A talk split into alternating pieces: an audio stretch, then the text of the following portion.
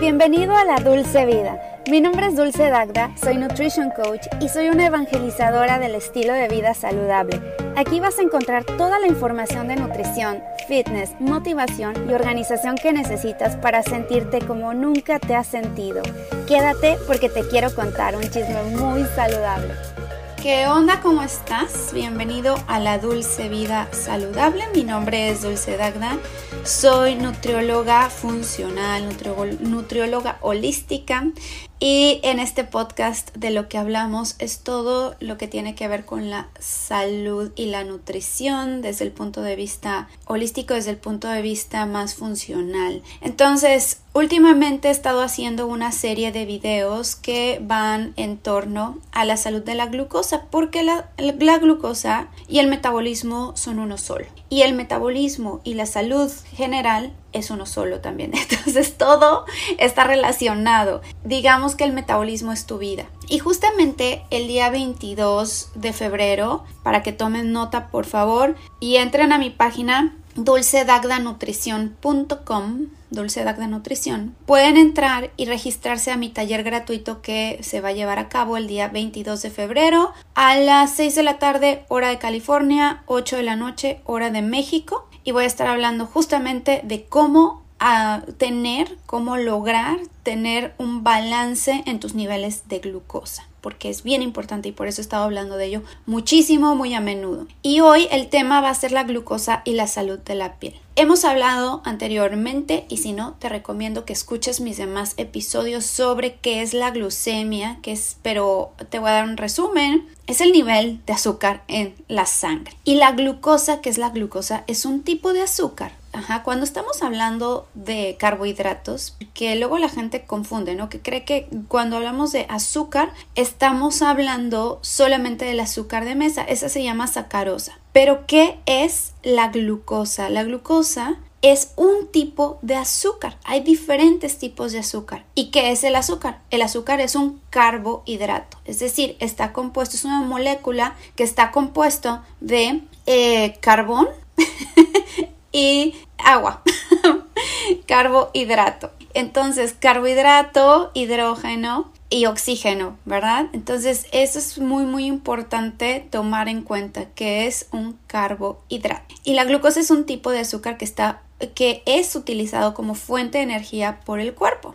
Los alimentos que nosotros consumimos como los carbohidratos principalmente, porque también se pueden utilizar las proteínas y las grasas como, energía, pero principalmente los carbohidratos qué va a pasar, cómo es que el cuerpo los va a utilizar como energía y por qué los, los prefiere como energía, porque se van a descomponer en glucosa muy fácilmente comparado con las proteínas o con la grasa. Y esto durante la digestión y se liberan en el torrente sanguíneo. El páncreas, que es una glándula que tenemos en el abdomen, produce una hormona llamada insulina que ayuda a regular los niveles de glucosa en sangre. La insulina básicamente ayuda a que la glucosa entre a las células y se utilice como energía. ¿Y por qué? Porque la, la, insulina, y yo ya lo platicaba en el episodio pasado, que la insulina es como una llave maestra, es la llave que abre la, la puertita de las células para que puedan entrar.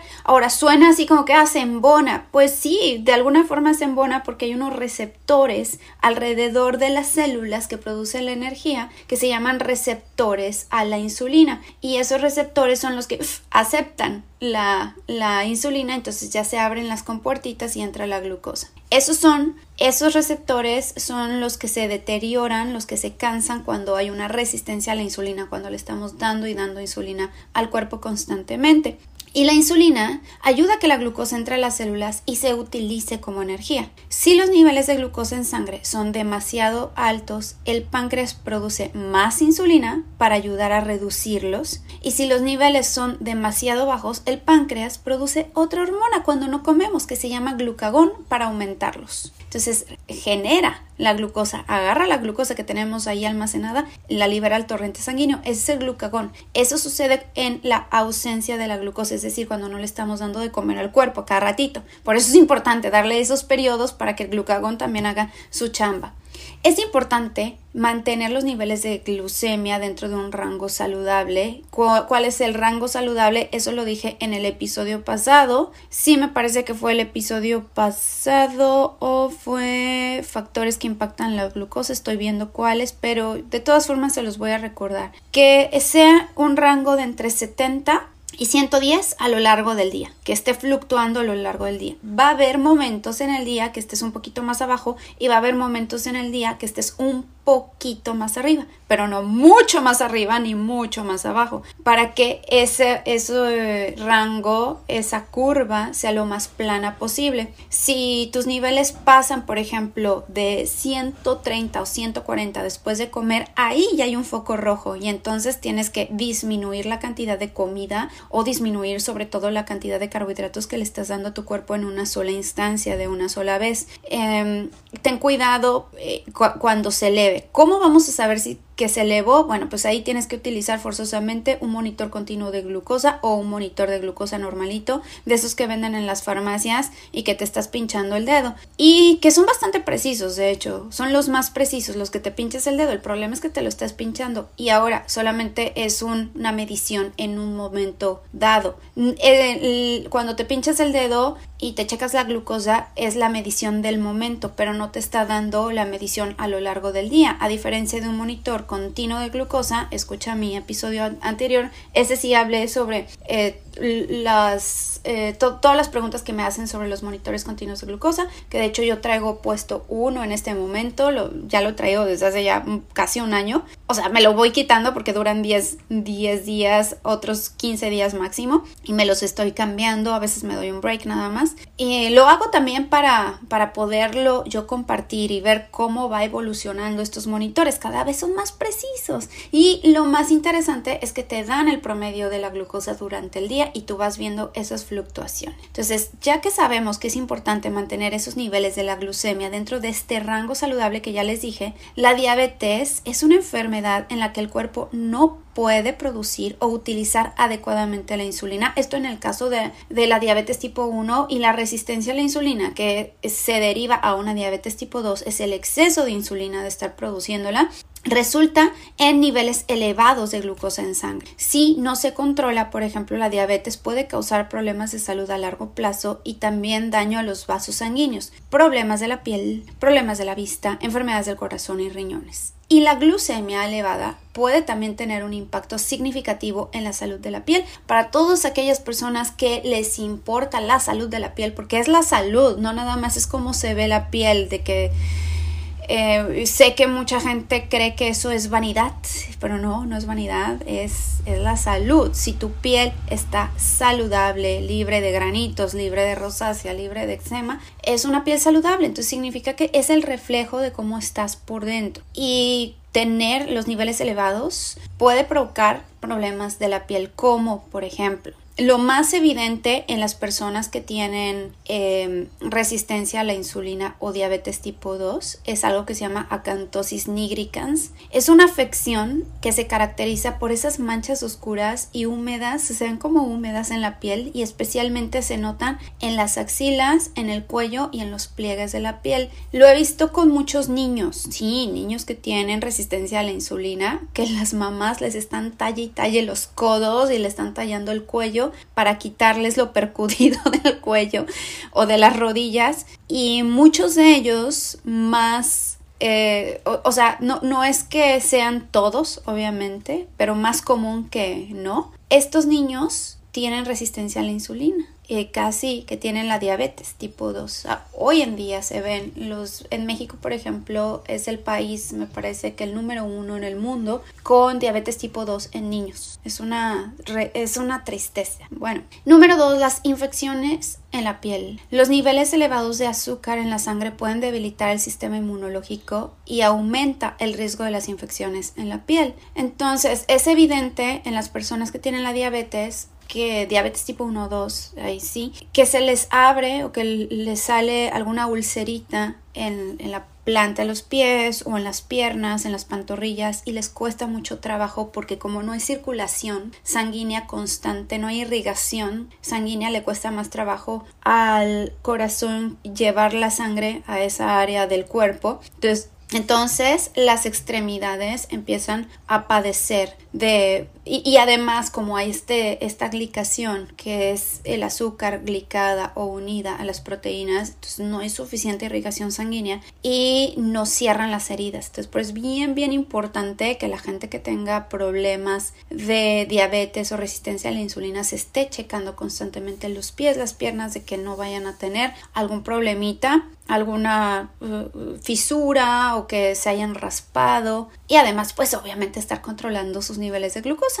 Eh, daño también a los vasos sanguíneos. La hiperglicemia a largo plazo puede dañar los pequeños vasos sanguíneos de la piel, lo que puede provocar problemas de curación y aumentar el riesgo de infecciones nuevamente. Esto en, en la cuestión de los vasitos sanguíneos, pero vamos a hablar por ejemplo de la parte de rosácea. Yo padezco de rosácea y para mí es súper evidente. O sea, en las mejillas, si se dan cuenta la gente que tenemos rosácea, pues siempre las tenemos rojitas. Son vascularidades. Y estas vascularidades que tenemos aquí son muy evidentes porque tenemos la piel muy delgada y resulta que con cualquier cosita que suceda en nuestro entorno que inflame la piel, entonces se nos van a notar más. A mí se me notan casi todo el tiempo y yo ya me he hecho tratamientos láser, pero lo tengo muy bien controlado por la dieta, la alimentación, mi skincare, igual le pongo mucho empeño, es todo. Si puedes seguirme a través de YouTube, tengo un canal que es dedicado a la piel, que es Dulce Piel y Nutrición. porque abrí ese canal? Por cuestiones también personales para poder compartir mi experiencia de la rosácea, de por qué tengo rosácea.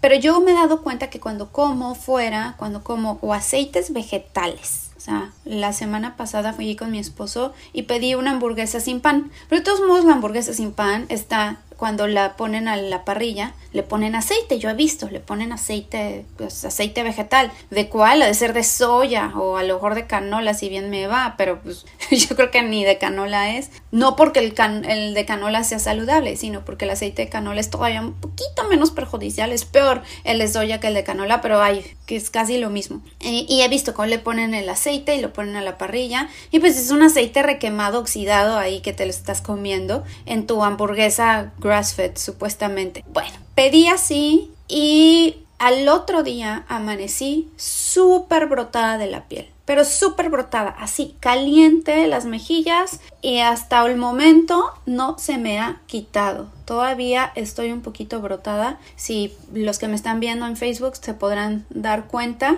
que tengo aquí un brote de rosácea y mejor ni me toco porque es peor. Entonces, lo que sucede es que la glucosa va y se adhiere principalmente a los vasos sanguíneos. Le encanta estar ahí. Entonces hay un daño a los vasos sanguíneos y provocan inflamación. Entonces, si las personas que tienen rosácea u otro tema de, de, la piel, de la inflamación de la piel, como el acné también, se puede ir reflejando cuando estás consumiendo alimentos altos en, en, azúcares y altos, por supuesto, en carbohidratos, carbohidratos refinados sobre todo.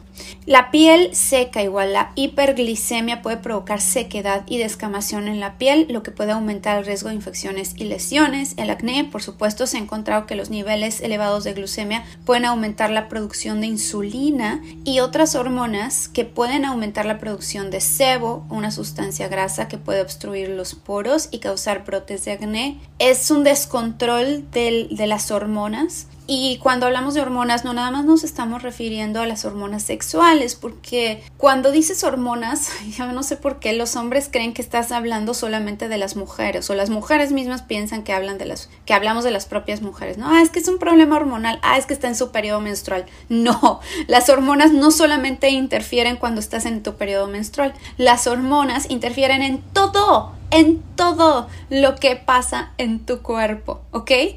Y, a ver, y hay muchas hormonas en el cuerpo, no nada más hay tres hormonas, ¿no? O sea, es, es, importante saber esa, esa parte. Por, ah, de hecho tengo, sí, es que estoy metiéndome aquí. Eh, tengo, bueno, ahí Julián le va a tener que arreglar que me acabo de trabar. Me están escribiendo y, aunque puse en este momento mi celular en modo no molestar, aún así me siguen escribiendo. Yo sí, por favor, denme este chancecito eh, para, poder para poder hacer mi podcast y ya después les contesto. Pero bueno. Entonces les estaba diciendo que tengo un taller también gratuito y ese ya está grabado, lo puedes tomar el día que tú quieras. Es un taller de hormonas, las hormonas y la piel para que vayas y te suscribas en mi canal, perdón, en mi página, mi página para que puedas estar recibiendo y que sepas más sobre las funciones hormonales en el cuerpo. La rosácea, ya les decía, eh, provoca mayor enrojecimiento y otros síntomas. La psoriasis, la psoriasis es una afección que se caracteriza por parches escamosos y rojos en la piel y se ha encontrado que los niveles elevados de glucemia pueden aumentar la producción de insulina y otras hormonas que pueden aumentar la producción de sebo también. Y el eczema, no sé si han visto a la gente, yo también padezco de eczema, ya no, ya tiene mucho que no me brota, pero en las coyunturas, sobre todo en los brazos y atrás de las rodillas, me sale el eczema. Y eso igual, todo viene de la inflamación, solamente que la inflamación se refleja en diferentes formas con, las, con diferentes personas. Si, si tú ya traes algún gen que te está detonando, digamos, el ejemplo que yo ponía de la rosácea, es un gen, ya, ya lo traigo ahí en mis genes escrito. Pero si yo le estoy dando detonadores entonces se me va a brotar la rosácea. Si no le doy el detonador, es como, pues ahí tienes una flamita chiquita, pues ahí la tienes controlada. Pero si le pones gasolina, se va a prender esa flama enorme. Y así, o sea, con lo que sea, cualquier flamita que tengas en el cuerpo, si tú le echas gasolina, se va a explotar, va a explotar y se va a reflejar en cualquier parte de tu cuerpo. Entonces mantén esas flamitas lo más chiquitas posibles, si se puede apagarlas mejor, como a través de un estilo de vida saludable, a través de consumir alimentos que no sean procesados, quítense ya todo lo procesado, quítenselo, no hay necesidad de estar consumiendo cereales de caja, eso no es un alimento, es, es un producto alimenticio procesado que pues sí, te lo puedes comer y a lo mejor de momento no te va a pasar nada, pero a la larga va a traer consecuencias muy terribles. Eso, pues los cereales de caja, pero pues hay tantísimos alimentos procesados, ¿no? En, vez de comprarte un yogur natural o un yogur que que sea yogur griego, alto en proteína, bajo en carbohidratos, al final la gente termina comprándose los yogures que traen endulcorantes y gomas y espesantes y muchas veces no lo haces porque porque quieras, lo haces porque no te das cuenta. Entonces aprende a leer las etiquetas, que no ves bien, ponte lentes, llévate una lupa, algo al supermercado para que puedas ver las etiquetas. En México, eh, yo, yo vivo en Estados Unidos y en Estados Unidos afortunadamente sí está mucho más claro la parte del etiquetado, más claro, se puede ver, lo puedes notar, puedes ver los ingredientes y en México son bien truculentos, por ejemplo. Eh, no, no tengo aquí un producto, pero en México, este por ejemplo lo compré en México, y, y este es, es, un bloqueador solar con color compacto, pero pongamos que, hablamos de los alimentos. Resulta que está bien parecido a esto. Luego las etiquetas son o redonditas o son cuadradas y ponen los ingredientes alrededor con una letra que apenas si se alcanza a ver y alrededor. Entonces, de verdad, he tenido que agarrar los yogurts o el, queso o lo que sea e ir así, leyendo. Ah, ok, sí, ajá, ah, muy bien. Y una micro letritita. Ahora, ¿ustedes creen que una persona que no ve bien, una persona adulta mayor, por ejemplo, se va a poner a leer las etiquetas? Jamás en la vida. Lo primero que leen es lo que está enfrente, no leen lo que está atrás. Y no es su culpa. ¿Qué es lo mejor que pueden hacer? ¿Cuál sería la mejor decisión que podría tomar una persona que no se va a poner a leer todas las etiquetas? Simplemente hacer lo mejor posible natural en su casa, lo más que se pueda natural. En vez de comprar los frijoles de lata, mejor ve y compra los frijoles en una bolsita que venga el frijol crudo y ya tú lo haces en tu casa. Las lentejas. Em, el arroz, la carne, la carne que, que venga así de la carnicería, que, no, que no esté procesada. Porque si te pones a comprar productos procesados con la intención de leer las etiquetas para que te vaya bien, para, para revisarlas y también tener algo de practicidad, vas a tener que contratarme a mí para que esté contigo en tu celular. y, que, y que me pongas en videollamada cuando vayas al supermercado y entonces, y ni siquiera, ¿eh? no crean, no lo hago con mis clientes. Lo que, lo que sí hago con mis clientes es que les doy pues un servicio por WhatsApp toda la semana, de lunes a viernes. Les digo que los fines de semana no me molesten porque, no es que me molesten, pero los fines de semana no me escriban porque pues sí me quiero desconectar del mundo. Pero de lunes a viernes, que si van al supermercado, que si le saquen fotos a los productos, a las etiquetas, yo los analizo y pues me tienen a mí. Pero pues si tú no eres un fanático intenso de la nutrición como yo, pues a lo mejor lo lo más óptimo y conveniente que va a ser para ti es simplemente comprar las cosas lo más natural posible. Una manzana, una fruta, un aguacate, un aceite, aceite que diga nada más aceite de oliva o aceite de coco que no traiga nada más que no sea mix, ¿ok? Y así que vayas viendo esos truquitos, pero si te pones a ver todas las etiquetas te vas a dar cuenta que traen muchas cosas extra, ¿ok? Entonces, pues sí, eso es la cuestión de la glucosa y la piel, cómo está afectando probablemente lo que estás comiendo piel y no te has dado cuenta. Yo lo veo, les digo, para mí es súper evidente, cuando como algo, ¡pum!, me broto al otro día. Y afortunadamente, esto le, le contaba alguna una de mis clientas, que cada vez los brotes son menores. Antes me brotaba mucho y muchos días, me brotaba como dos semanas cuando comía algo que estaba fuera de o, que sabía que me iba a brotar. Por ejemplo, me encanta el chocolate, pero me comía un chocolate que sí traía mucha azúcar y bueno, me brotaba. Y esto fue con una hamburguesa que ni siquiera traía pan. Bueno, pero ojo, por ejemplo, las hamburguesas están combinadas casi siempre con pan para poderlas hacer hamburguesa. O sea, es la carne molida y la combinan con algo más para poderla em, hacer, emulsificar. Se diría emulsificar en una hamburguesa para poderla hacer redondita y que quede durita y que la puedan poner en la parrilla. Con algo la tienen que combinar y generalmente esa combinación es con pan o utilizan muchas veces soya para darle más volumen y eso a veces no lo, no lo platican, no dan un disclaimer, no lo comentan. E, en el menú no viene ahí. A menos de que tú digas, oye, soy celíaco, necesito totalmente gluten free, porque saben que una persona celíaca se les puede morir ahí, o soy alérgica al gluten, que es todavía peor en el momento.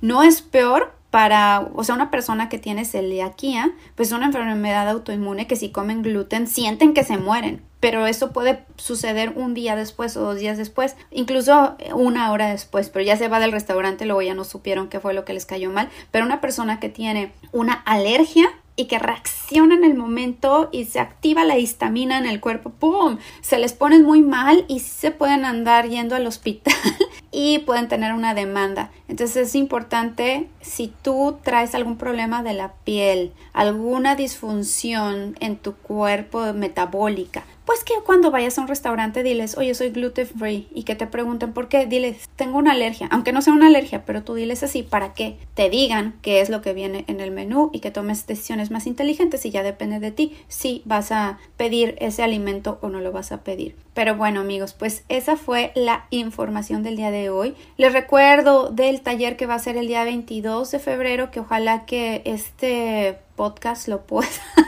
editar mi editor antes de ese día para que sepan la información y que se puedan inscribir. Empecé con 100 plazas, diciendo que van a ser mínimo 100 plazas, pero ya van 200 inscritos hasta el momento. Qué maravilla. Entonces voy a tener que ampliarlo. Voy a comprar la versión de Zoom, voy a hacer el upgrade de Zoom para que puedan entrar hasta 500 personas. No que vayan a entrar 500, yo creo que van a llegar como 100. Siempre espero la mitad. Pero por cualquier cosa, si llegaran a, eh, a venir 110 personas y al final no se pueden conectar, me voy a hacer, me voy a sentir muy mal. Por eso, pues prefiero así, voy a comprarlo por un mes y después lo voy a desactivar hasta previo aviso. Hasta